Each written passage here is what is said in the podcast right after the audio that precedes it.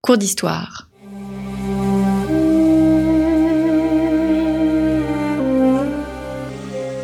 Une émission de la rédaction de Storia Voce.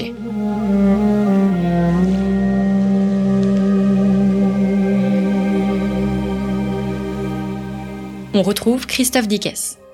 Chers amis, euh, bonjour, merci pour votre fidélité à Storia Voce et bienvenue pour cette nouvelle série de euh, nos cours d'histoire. Alors, il y a plusieurs semaines, je recevais à ce micro Jean-Louis Poirier. Jean-Louis Poirier est un philosophe, mais on peut le dire, c'est aussi un historien, c'est aussi un, homme de lettres, et il a publié euh, aux belles lettres un ouvrage sur les mythologies. Je le recevais à cette occasion, et après le succès de cette émission, eh bien, j'ai souhaité consacrer une série tout spécialement euh, à ces mythologies. Et pour parler de ces mythologies, eh bien, il fallait absolument que j'invite euh, Laure de Chantal. Laure de Chantal, bonjour. Bonjour. Merci d'avoir répondu à notre invitation. Alors, qui mieux que vous peut parler de euh, ces mythes au fond? Parce que vous êtes ni plus ni moins qu'éditrice aux éditions Les Belles Lettres, Les Belles Lettres qui sont euh, un de nos partenaires. Donc, trois émissions. Trois émissions, une première consacrée au fond à l'origine des mythes, une deuxième émission qui au fond est un peu une euh, une émission d'actualité puisque nous verrons les liens qui existent entre mythologie et environnement. Et enfin, nous verrons comment les Grecs et les Romains ont cru à leurs mythes. Pour être complet, je dois dire que vous êtes normalienne, agrégée de lettres classiques. Vous avez publié plusieurs ouvrages aux belles lettres, mais aussi avec Xavier Mauduit, que nous euh, euh, saluons. Votre dernière œuvre littéraire, si je puis dire, ce sont les petits latins. C'est une nouvelle collection des belles lettres? Oui, exactement. C'est une collection qui s'adresse à ceux qui débutent le latin, donc qu'ils aient 10 euh, ans et qu'ils entrent au collège, ou euh, qu'ils soient euh, plus âgés que 10 ans et qu'ils veuillent se mettre au latin ou rafraîchir un peu leur mémoire euh, s'ils ont fait du latin au collège ou au lycée et euh, qui veulent euh, s'y remettre. La collection vise à apprendre à améliorer son français. Elle est orientée vers le français grâce, au latin, en apprenant des expressions telles que le tonneau des Danaïdes ou l'épée de Damoclès. Et c'est présenté comme un livre, enfin c'est un petit livre bilingue avec d'un côté une histoire, la première histoire étant justement consacrée à de la mythologie, puisqu'il s'agit de la descente de Aîné aux enfers, où vous avez donc sur la page de gauche du latin et sur la page de droite du français, avec en dessous toutes les explications pour vous aider à comprendre le texte et pour approfondir et améliorer euh, votre français. Et à la fin de cette page, vous vous apercevez que, prodige à voir, vous, avez, vous êtes arrivé à lire une page de latin puis deux, puis trois, puis quatre, puis tout un livre. Et là, bravo, vous avez lu tout un livre en latin. Eh bien, nous incitons nos auditeurs à découvrir cette petite collection donc de Laure de Chantal, petit euh, latin aux éditions Les Belles Lettres. Alors, je dois aussi mentionner le euh, votre ouvrage qui est euh, qui a été co-présenté avec Jean-Louis Poirier, Bibliothèque mythologique idéale. Il s'agit d'une anthologie de textes sur la mythologie. Exactement, parce que la première question qu'on peut se poser quand on aime la mythologie, c'est qu'est-ce que je vais lire? Quel livre va me raconter la mythologie? Autre qu'un livre pour enfants. Mais en fait, on s'aperçoit que il n'en existe pas vraiment un récit suivi dans l'Antiquité de la mythologie. C'est pas que je vais faire de la promotion pour ce livre, mais si vous voulez une... Vous êtes là pour ça aussi. si vous voulez lire la mythologie telle qu'elle a été racontée par les auteurs anciens et pas telle qu'elle a été racontée par la suite, qui est aussi, à mon avis, une autre forme de mythologie mais différente. Si vous voulez avoir la source de la mythologie, il faut euh, prendre prendre cet ouvrage parce que dans l'Antiquité, les deux auteurs, on va dire trois, qui nous parlent réellement de manière suivie la mythologie comme un livre pour nous avec euh, un début, un milieu, une fin, des personnages et ça fait une série, ça fait une histoire. Il y en a pas vraiment ou très peu. On peut citer un auteur grec qui s'appelle Hésiode et qui parle de la théogonie ou la cosmologie, la création du monde. Mais il s'arrête dans son récit, donc il parle de la création du monde, des premiers dieux, des titans, des géants, de l'arrivée du règne des Olympiens, du premier homme, mais il s'arrête à la création et à l'établissement euh, du monde olympien. Il n'a pas raconté toutes les histoires de métamorphose, les histoires d'amour, toutes les choses qu'on aime bien. Voilà. Donc ça, c'est un récit suivi, mais qui euh, qui finit par, enfin, qui se termine euh, à l'arrivée de l'ordre de l'ordre des Olympiens. Vous avez ensuite euh, chez les Latins, chez les Romains, euh, Ovide, mais lui, ça va être thématique. Il va vous raconter toutes les métamorphoses. Pareil, sans ordre chronologique. Donc, si vous avez besoin d'ordre, ça, ne va pas marcher. Enfin, l'auteur qui est peut-être le plus complet, mais malheureusement qui n'est pas le plus beau, c'est Apollodore, un auteur de la fin de la période de l'Antiquité qui a écrit la Bibliothèque, qui est un ouvrage. Apollodore était un érudit on dire un, un, savant, un prof, enfin quelqu'un qui essayait de mettre de l'ordre dans la mythologie, chose proliférante et désordonnée, et qui a essayé de trouver une cohérence à tous les mythes pour en faire un récit suivi. Donc il y est parvenu, mais comme il y a énormément de mythes et énormément de mythologie, ça fait un récit, on a l'impression que c'est en avance rapide en, en, permanence, parce que c'est très sec. Hmm. C'est une histoire, une rencontre, une anecdote, un enfant, une nouvelle histoire. Hmm. Donc c'est vraiment la mythologie en accéléré. Mais c'est peut-être le seul texte où vous avez ré réellement la mythologie du début à la fin. Et si vous voulez connaître une grande partie de la mythologie, il faut piocher dans plusieurs auteurs, ce qu'on a fait avec cette anthologie. Mmh. Alors, vous évoquez Hésiode, vous avez évoqué Apollodore, vous ne parlez pas d'Homère? Bah, Homère, euh, ça peut surprendre, mais Homère ne fait pas de la mythologie.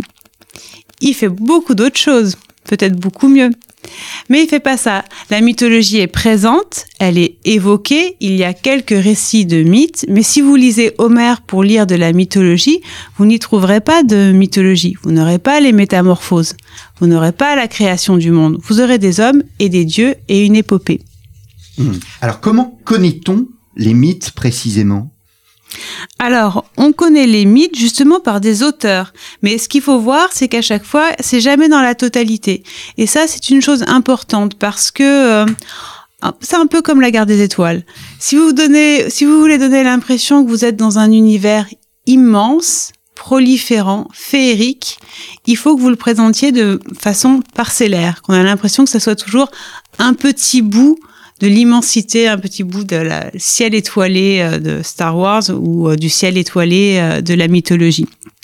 Et donc les auteurs ne font pas différemment, ils prennent une partie. Homère va parler de la partie qui est celle de la fin de la période, enfin de la période des héros, de la guerre de Troie. Euh, Ovide, que je citais tout à l'heure, lui va prendre un angle thématique et va dire je vais vous raconter dans le vaste monde de la mythologie seulement les métamorphoses où on peut citer, euh, on peut, on peut citer naturellement également les tragiques grecs, hein, qui eux vont parler de mythologie, mais en prenant simplement une figure ou une maison, les Atrides, Antigone, et pour les tragiques grecs, donc je rappellerai juste les trois, les, trois noms, c'est Échille, Euripide et Sophocle. Mmh. Est-ce que cela veut dire que, au fond, les anciens euh, connaissaient euh, ou ne connaissaient pas la suite de l'histoire, le fait de se focaliser uniquement sur une petite partie je pense que c'est, euh, ça fait partie de l'esthétique de la mythologie de donner l'impression que il y en aura toujours un peu plus.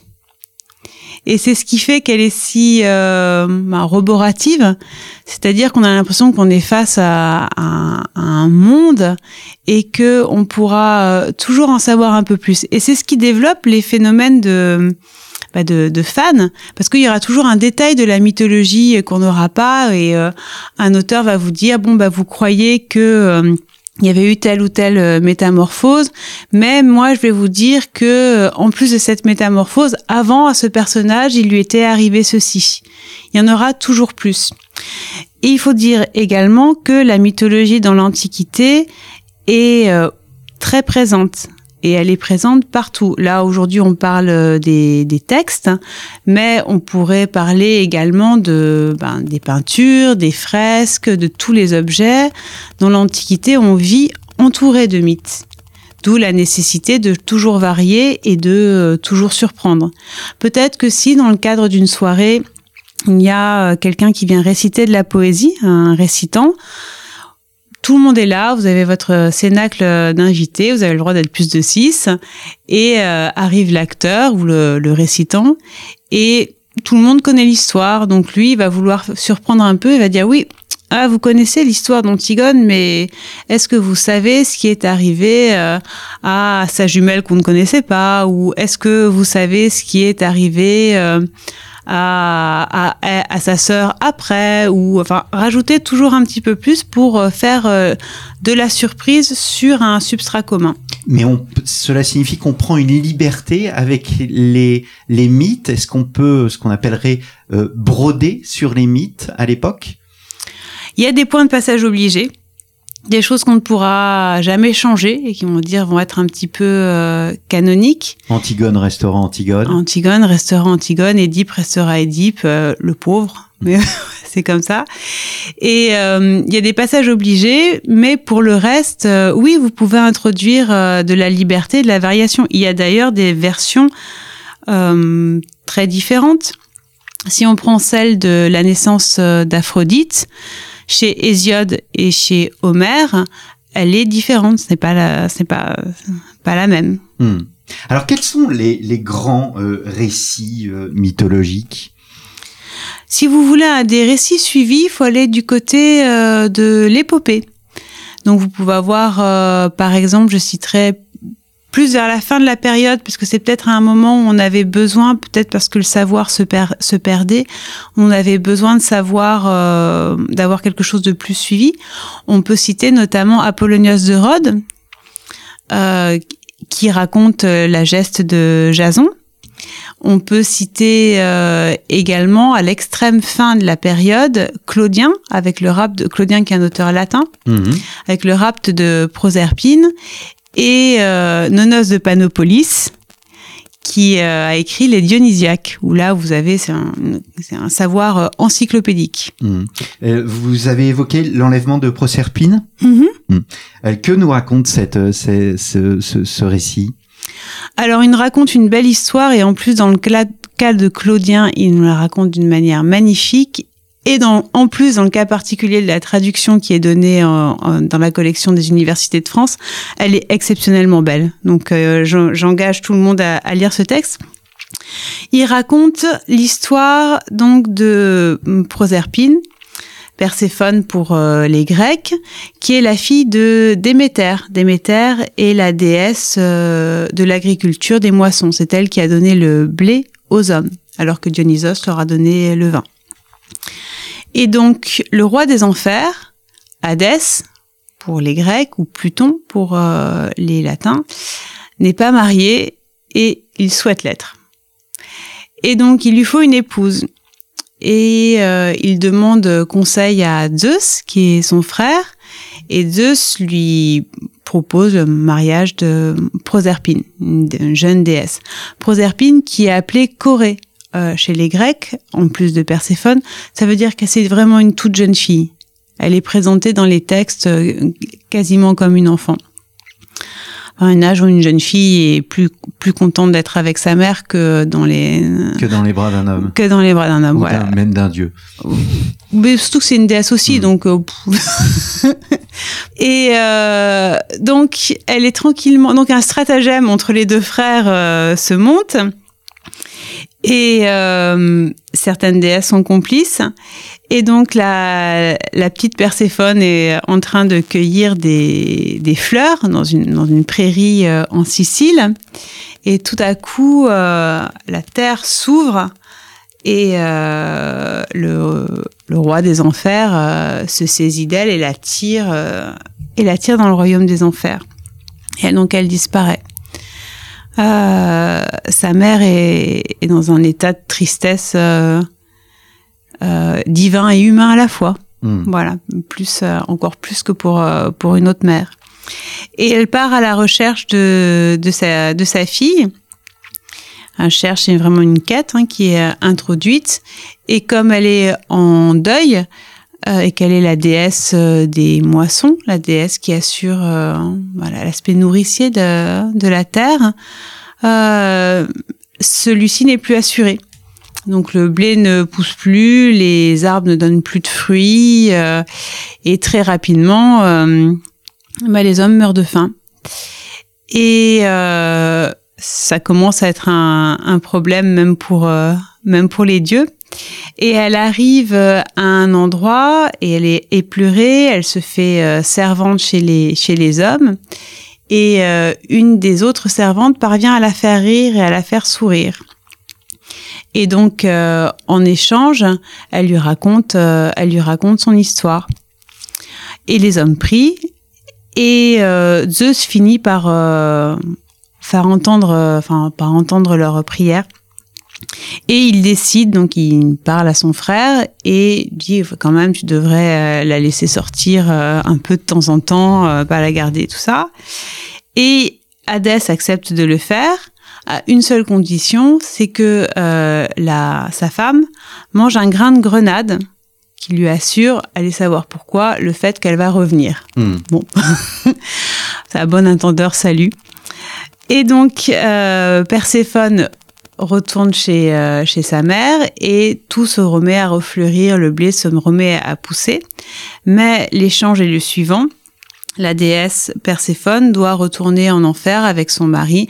Donc elle est six mois aux enfers avec son mari, six mois avec sa mère. Et donc, euh, elle peut, euh, elle peut donc euh, aller d'un monde à un autre, chose qui est euh, assez rare et correspondre pour nous, parce qu'il y a toujours une valeur étiologique, c'est-à-dire de donner une cause, donc de donner une raison, correspondent pour nous les mois de l'année, mmh. c'est-à-dire les mois qui sont les mois où la végétation pousse et devient belle euh, les mois de printemps et les mois d'été, et les mois où au contraire la végétation décline, qui sont les mois d'automne et de d'hiver. Hmm. Alors vous évoquiez aussi, euh, merci pour ce récit, vous évoquiez aussi Nonos de Panopolis. Qui est ce Nonos de Panopolis? Alors c'est littéralement un illustre inconnu, parce que on ne sait pas grand-chose de lui. Et c'est un auteur euh, qui, donc, qui a vécu euh, vraisemblablement à la toute fin, au sixième siècle après euh, Jésus-Christ, donc à un mhm. moment où il y avait quand même beaucoup de gens qui étaient chrétiens. Et il y a une anecdote que j'aime beaucoup raconter à son à son propos de Nonos de Panopolis. On a retrouvé deux traces, de, enfin deux textes. D'une part, les Dionysiaques, qui est un livre énorme. enfin, c'est vraiment des volumes et des volumes hein, dans la collection des, universités de France. Euh, c'est très très long qui raconte la geste de, de Dionysios, Dionysos. Donc euh, quelque chose de très baroque, païen, euh, avec du sang, des larmes, des grandes tirades, des, des récits, des monstres incroyables. Enfin, vraiment quelque chose qui euh, respire, euh, explose la, tout ce qui est païen, enfin la, tout ce qui est païen dans la, dans la religion. Et de l'autre, on a retrouvé des fragments d'une vie de Saint Jean. Mais vraiment, même pas vraiment des fragments, juste une trace disant qu'il avait écrit, euh, écrit cette vie-là. Donc, pour les érudits, pendant longtemps, l'ordre des choses était très naturel. Dans sa folle jeunesse, Nonos de Panopolis avait été païen. Euh, et puis, euh, ah, il avait été convaincu, la, la, la foi lui était venue, il est convaincu à ce que ce qu'il fallait que le monde advienne, c'est-à-dire passer du paganisme au monothéisme. Mhm. Et euh, il avait écrit cette vie de Saint Jean. Sauf qu'en fait, on a pu dater un peu plus précisément les textes, et c'est l'inverse.